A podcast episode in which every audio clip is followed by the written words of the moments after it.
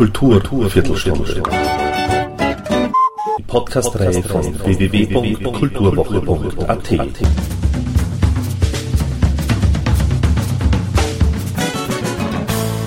Präsentiert von Manfred Horak. Der Walter Koschatzky Kunstpreis wurde im Jahr 2011 zum vierten Mal verliehen wobei sich die hochkarätige Jury unter dem Juryvorsitzenden Elbert Köb unter insgesamt 750 Künstlerinnen und Künstlern aus 50 Nationen entscheiden mussten. Das Rennen machte schließlich die in Wien lebende Rumänin Loretta Statz mit ihrem Werk ISL HT GUTI 1 und erhält dafür 6000 Euro. Über die Plätze 2 und 3 dürfen sich Carmen Stojanov aus Bulgarien für sein dreiteiliges Werk Subway Yard Bratislava und Jochen Höll aus Österreich für sein Werk Gerhard Roth aus Sicht des Gehirns freuen. Diese und alle anderen Werke, die für den Walter Koschatzky Kunstpreis 2011 nominiert wurden, können übrigens in der Online-Galerie auf www.koschatzkykunstpreis.at angesehen werden. Ich traf mich mit Ernst C. Strobel. Er ist Spiritus Rektor des Walter Koschatzky Kunstpreis, Organisationsverantwortlicher und Jurymitglied in seiner Funktion als Projektkoordinator des Rotary Club Wien Albertina zu einem ausführlichen Hintergrundgespräch zum Koschatzky Kunstpreis. Und somit gleich mal Ton ab für Ernst C. Strobel. Walter Koschatzky als langjähriger oder langjährigster äh, Direktor der Albertina war eigentlich einer jener Österreicher, die die Grafik wieder und verstärkt salonfähig gemacht haben, hat, glaube ich, die Albertina sehr schön weiterentwickelt, was äh, Schröder jetzt äh, sicher kommerzieller äh, und den, der modernen Zeit angepasster weiterführt, äh, entwickelt. Und ähm, ich selbst habe den Walter Koschatzky schon als äh, Schüler gelesen, seine Werke, und mir hat das immer interessiert. Und äh, so kam es dazu, dass wir eigentlich ähm, durch ihn unseren Namen als Rotary Club bekommen haben. Das war 1994. Er war unser Ehrenmitglied und äh, viele, viele Jahre später, eigentlich ein paar Jahre nach seinem Tod, äh, kam dann die Idee, doch unsere Nähe zur Kunst ein bisschen auch auszuleben als äh, Servicevereinigung, die wir sind als Rotary Club und haben diesen Walter Koschatzky Kunstpreis ins Leben gerufen, eben auf Basis äh, der Bekanntschaft zu seiner Witwe, Gabriela Koschatzky, die dann so nett war und uns erlaubt hat, den Namen führen zu dürfen. Die hat uns dann auch in der weiteren Folge den Kontakt zu Agnes Essel hergestellt. Einer unserer Mitglieder hat den Kontakt zum Peter Kogler hergestellt, der also im ersten Jahr unser Jurymitglied war. Dadurch kam auch wieder der Kontakt zu Edelbert Krieg zustande späteren Jahren dann zu Gunter Damisch. Und so hat sich also diese Jury und diese gesamte Idee formiert und äh, wurde 2004 ins Leben gerufen, 2005 zum ersten Mal veranstaltet und es war 2005 eigentlich schon erstmals ein sehr schöner Erfolg, weil wir haben damals auch ich glaube 20 Ländern weltweit 450 Einsendungen gehabt, Künstler, die sich beworben haben und das war schon ein erster Schritt.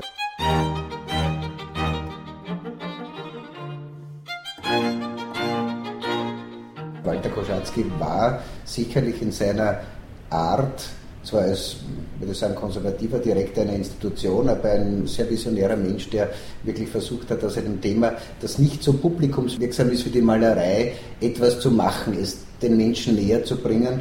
Und ich sage immer, früher waren es die äh, großen Mäzene im Mittelalter, im vorigen Jahrhundert, Klerus, Adelige, äh, große Industrielle, die die Kunst unterstützt haben durch Ankäufe, durch die Schaffung von Plattformen etc.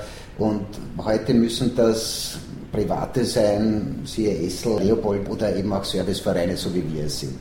Und da es das nicht gab zum Thema Grafik, war das eigentlich für uns ganz naheliegend, hier etwas ins Leben zu rufen. Und Rotary darf man nicht vergessen, ist ein internationales Netzwerk und wenn es der Ernste Strobel gesagt hätte, das mache ich jetzt, äh, hätte so nie funktioniert. Das braucht immer eine Basis und Rotary ist dazu die richtige Basis. Es ist natürlich immer auch ein bisschen schwierig, da klar zu machen, dass diese Unterstützung der Kunst auch einen sozialen Charakter hat. Das darf man nicht vergessen. Das sehen nicht immer alle so, die also meinen, naja, was brauchen die Kunst unterstützen? Helfen wir, helfen wir lieber Behinderten oder so ähnlich. Aber das machen wir ja unabhängig davon auch.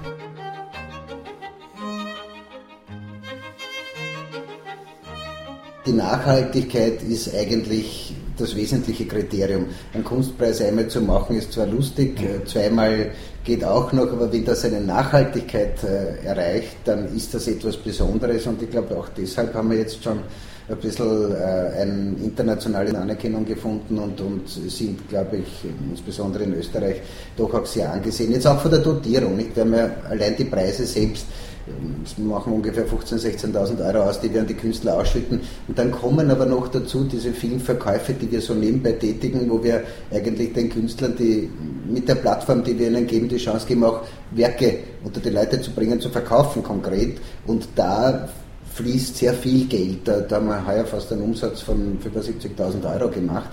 Und das ist sehr schön insgesamt, weil äh, die können dann in ihre Lebensläufe hineinschreiben, Teilnehmer oder Nominee des Walter Koschatzky Kunstpreis 2011. Und das ist wieder ein kleiner Schritt, den wir ihnen mitgeben in ihrem künstlerischen Werden.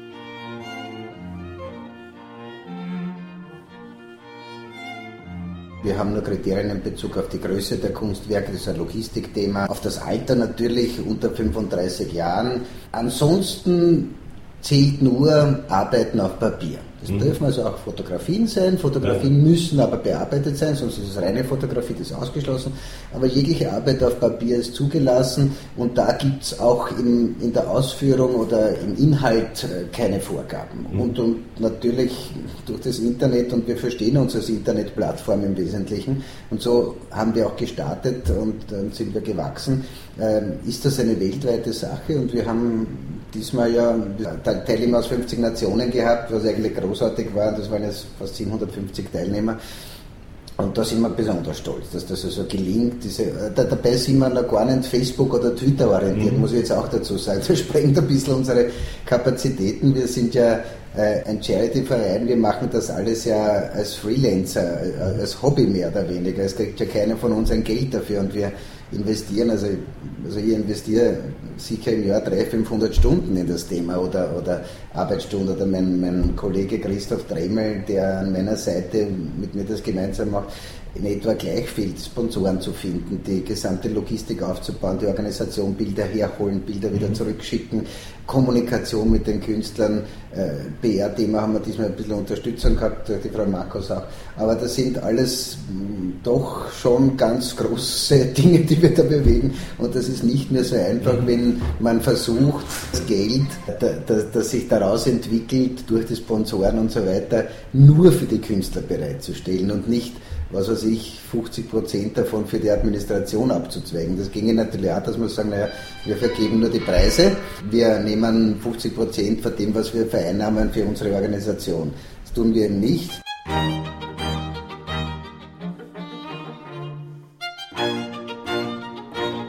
Jury hat natürlich das Problem, dass je mehr Einsendungen es sind, desto mehr Zeit muss sie für das Thema aufbringen. Sie können sich vorstellen, ein Direktor von Mumok oder Frau Essel, die sind natürlich schon Menschen, die mit ihrem Zeitbudget haushalten müssen. Jetzt haben wir bei 750 äh, Künstlern, die jeweils drei Bilder einsenden, ihren gesamten Lebenslauf, äh, äh, Studien, die sie abgeschlossen werden. Man betrachtet das ja doch zu einem gewissen Maß. Bei 750 wird schon intensiv, wenn Sie sich jetzt vorstellen, äh, man, man, nimmt sich für jeden Künstler mal in der Phase 1, das ist die Online Application Phase, also wo, wo die Leute sozusagen nur über das Internet bei uns aufpoppen und dann haben wir 750 Künstler zu begutachten. Wenn man jetzt für jeden nur zwei Minuten hernimmt, eineinhalbtausend Minuten, man sieht es zwar sehr schön online, man kann sehr schön nachlesen, was hat er gemacht, wer ist er, welchen Rekord hat er als Künstler, Künstlerin, aber man geht natürlich ein großes Risiko ein dabei, dass man eine Zahl von Künstlern halt nicht in die nächste Phase einlädt, obwohl sie es vielleicht wert gewesen wäre. Das heißt, da ist eine suboptimale Situation vorhanden, die wird aber niemand auf der Welt lösen können, weil 750 Künstler einzuladen, ihr Originalwerk zu übersenden, diese zu sichten und dann festzustellen, welcher der richtige ist, das ist halt eine Möglichkeit. Wie immer im Leben ist es halt, äh, gibt es Reibungsverluste und, und die passieren halt da. Also ich würde mal sagen, wir haben ja dieses Jahr 136 äh, Künstler eingeladen, ein Original zu überbringen. Wir haben rund 600 ausgeschieden. Ich bin überzeugt, dass für die 600 na, mindestens 50 oder 100 Künstler dabei sind, die auch erstklassige äh, Kunst machen. Vielleicht besser als der Sieger, man weiß das nicht.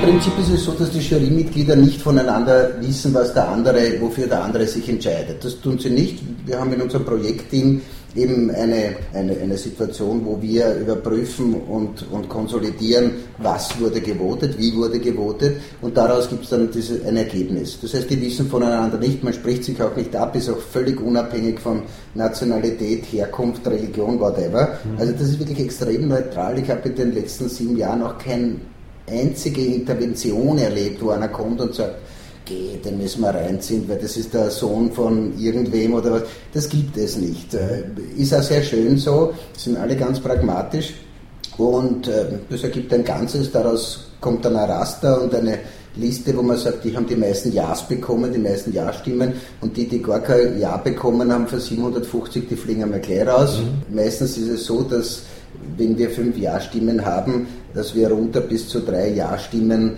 äh, pro Künstler in die nächste Phase nehmen. Und wenn das dann 150 sind, dann diskutieren wir es online sozusagen und werfen dann einen Teil raus, wo man sagt, nein, das war Blödsinn, der, der ist wirklich nicht gut, weil da, da kommt dann der Köper und sagt, also bitte nicht böse sein, das ist genau, was weiß ich, ein, ein, ein Schiele-Verschnitt oder ein Degar oder irgendetwas mhm. nachzeichnet, das kann doch jeder und so weiter. Das gibt's und die fliegen dann halt raus.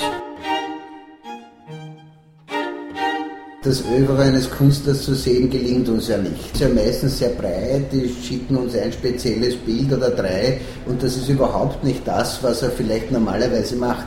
Und natürlich ist es oft so, dass wir Künstler schon kennen und äh, die haben dann schon ein bisschen einen Vorteil, muss man sagen. Weil man kann nicht alle komplett von der Nähe her kennenlernen. Es ist auch oft so, dass natürlich Schüler aus der Akademie in Wien oder, oder, oder von der grafischen oder so äh, natürlich ein bisschen einen Vorteil haben, weil man, man kennt viel mehr von denen. Man kann jetzt nicht nach Bulgarien fahren und zu dem ins Studio gehen, aber wenn der Damisch sagt, äh, bitte, der ist sensationell, der arbeitet seit fünf Jahren, äh, die tollsten Dinge und ich kenne das und das und das, so hat das schon eine Kraft, das muss man schon zugeben. Ich finde aber jetzt auch nicht schlecht. Wie gesagt, man könnte das Ganze komplexer aufbauen, aber dann rechnet sich in der Summe nicht mehr.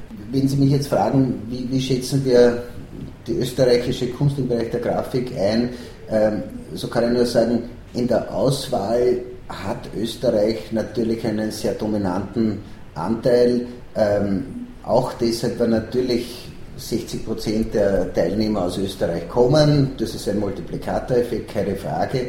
Äh, von der Wertigkeit, und da können wir jetzt lang streiten über was ist Kunst und was ist nicht Kunst, oder streiten kann man eigentlich nicht drüber, ähm, würde ich sagen, dass äh, die österreichischen Vertreter äh, qualitativ sehr hochwertig positioniert sind, leider preislich auch oft sehr hochwertig positioniert sind. Wie, wie kann man, glauben Sie, generell Kunst preislich bewerten? Wie, wie bei allem, äh, insbesondere bei Luxusgütern, ist es halt so, in Wirklichkeit kann man jeden Preis verlangen, wenn es gekauft wird, dann war es der richtige Preis. Das sehe ich auch bei der Kunst so. Ich glaube, dass äh, junge Künstler, ähm, vor allem auch noch Studenten, äh, versuchen sollten, sich äh, im preislichen Kalkül etwas moderater zu bewegen, als viele es bereits tun. Der Euro hat hier seinen Teil dazu getan. Also früher so ein Werk mit 60.000 Schilling zu bewerten, äh, hätte sich niemand getraut. Da ist man als junger Künstler immer zwischen 5 und maximal einmal 20.000 äh, Schilling gelegen. Und mit dem Euro fällt das alles leichter. Das sind einmal 1000, 2000 Euro. Das ist nicht so viel. Umgekehrt bemerkt man auch, dass von den Käufern, von den Menschen, die uns unterstützen, ein Tausender sozusagen leichter von der Hand geht, als früher 13.000 Schilling von der Hand gegangen sind. Also so, so, hat sich das alles ein bisschen verschoben. Ich glaube, diese Situation äh, einer gemeinsamen Währung hat äh, der jungen Kunst nicht geschadet, im Gegenteil.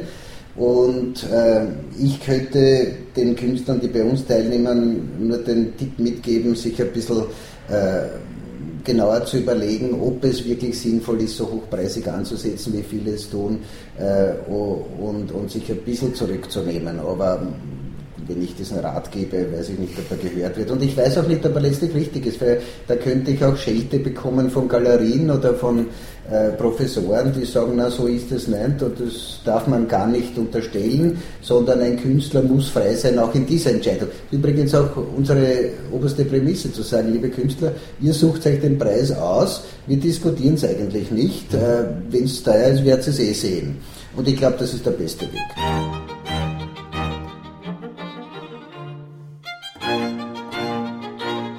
Weil Sie mich fragen, was wünschen Sie sich von 2013? Ich wünsche mir wieder so ein gutes Ergebnis, auch vom kommerziellen Blickwinkel wie dieses Jahr. Wir werden dieses Jahr in Summe neben dem, was die Künstler bekommen haben, insgesamt an die 40.000, 30, 40.000 Euro haben die Künstler allein bekommen durch ihre Verkäufe und durch die Siegerpreise und so weiter, haben wir einen Reinerlös von ungefähr, ich glaube, 25.000 Euro erzielt.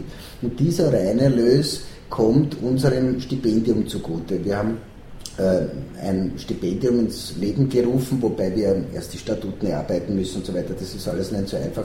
Wo wir jetzt über die Jahre, und wir haben so durchaus ein, eine erkleckliche Summe Geldes mittlerweile schon in der Kasse, bedürftigen Menschen aus der Kunstszene, bildenden Kunst natürlich, vornehmlich Grafik, keine Frage, Unterstützung angedeihen lassen. Wir wollen jemanden, der unverschuldet in Not geraten ist, der, was weiß ich, ein aufstrebender junger Künstler war, jetzt plötzlich seine Mutter verloren hat äh, und, und, und plötzlich seine eigene Wohnung zahlen muss und so weiter, der bei uns anfragt und sagt, können Sie mir helfen, mit einem Stipendium helfen, dass er weiter studieren kann, 6000 äh, Euro per anno in etwa, da wird er für, für, für die nächsten zehn Jahre zur Verfügung.